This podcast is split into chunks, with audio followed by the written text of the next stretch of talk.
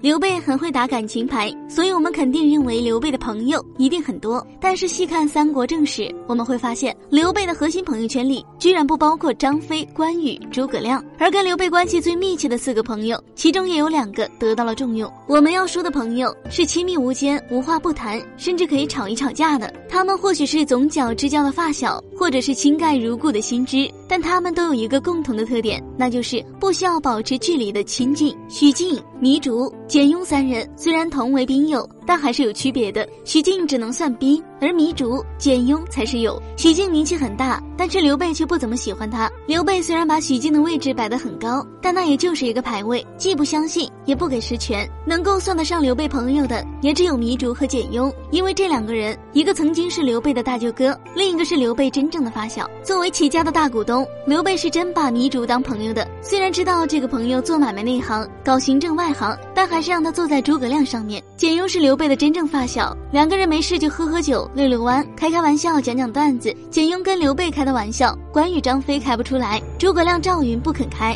如果刘备身边没有简雍这样的发小朋友，生活中也会少很多的乐趣。后来与刘备一见钟情的好朋友，第一个就是庞统、庞士元。庞统也跟刘备吵过架，而且那一次似乎是刘备有理。庞统替刘备挡箭挡上了瘾，最后在洛城一战中被刘史射中牺牲。当刘备冲锋陷阵不顾及自身安危的时候，法正在刘备面前替他挡箭，急得刘备大呼小叫：“弦生避箭！”法正依然挡在刘备身前。主公亲冒矢石，我怎么能后退？由此可见，刘备的四个朋友中，糜竺和简雍属于可亲近不可重用的，真正受重用的是庞统和法正。如果他们有一个还在，那么托孤大臣就轮不到李严，甚至诸葛亮可能也没有机会单独带兵伐魏。而关羽、张飞、诸葛亮，《三国志》已经给出了答案。关羽、张飞与刘备寝则同床，恩若兄弟。这也就是说，刘关张之间的关系已经超越了朋友的范畴。就连赵云、赵子龙也曾跟刘备同榻而眠，并且一直当他的大管家，其关系也早已不是普通朋友。至于诸葛亮和刘备，更像职业经理人和董事长之间的关系。他们之间说话办事一定要公事公办，不掺杂个人感情。